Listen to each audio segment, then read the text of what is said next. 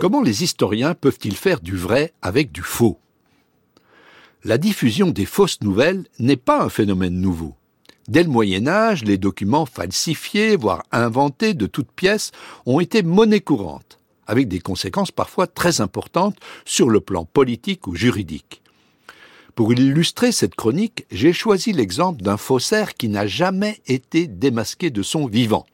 Il s'agit du colonel Abraham de Purie, un notable de Neuchâtel, qui fut l'ami de Jean-Jacques Rousseau.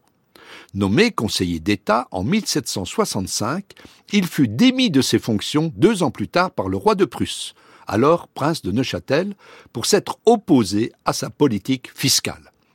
Purie voulut se venger de cette humiliation en se lançant dans un combat acharné pour que le pays de Neuchâtel s'émancipe du joug prussien et rejoigne la Confédération helvétique. C'est dans cette perspective qu'il fabriqua des documents historiques censés prouver l'ancienneté et l'étroitesse des liens entre Neuchâtel et la Suisse.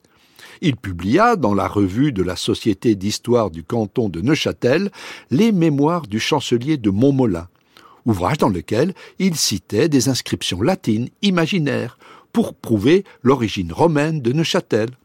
Dans un autre livre, intitulé La chronique des chanoines, il exhiba des documents qui démontraient, d'après lui, que dès le XVe siècle, des troupes neuchâteloises avaient contribué aux grandes victoires militaires des cantons suisses.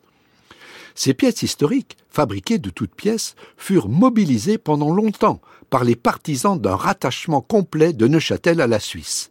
L'habileté du faussaire était si grande que la supercherie ne fut découverte qu'un siècle après sa mort. À la fin du XIXe siècle, des érudits signalèrent des incohérences lexicographiques et chronologiques, remettant en cause l'authenticité de la chronique des chanoines, et démontrèrent que c'est le même auteur qui avait rédigé les mémoires du chancelier de Montmolin. Mais ces textes avaient connu une telle diffusion et une telle renommée au cours du XIXe siècle, à Neuchâtel et au-delà, que de nombreux historiens s'en étaient servis. Même Jules Michelet, dans son Histoire de France, s'extasia sur la prose de celui qu'il prenait lui aussi pour un chanoine chroniqueur du XVe siècle. Je n'ai rien lu nulle part de plus vif ni de plus français, dit-il. La preuve matérielle que ces faux documents ont bien été forgés par Abraham de Purie n'a pourtant été apportée que très récemment, grâce à l'étude minutieuse des archives de la famille de Purie déposées aux archives de l'État de Neuchâtel.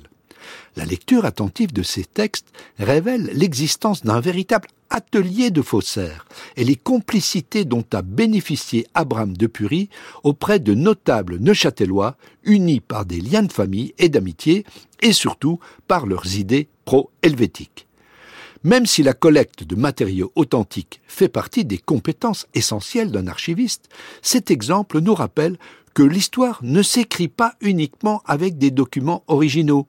Les faux documents, ainsi que la documentation annexe qui en découle, peuvent représenter des sources historiques de première importance pour l'historien.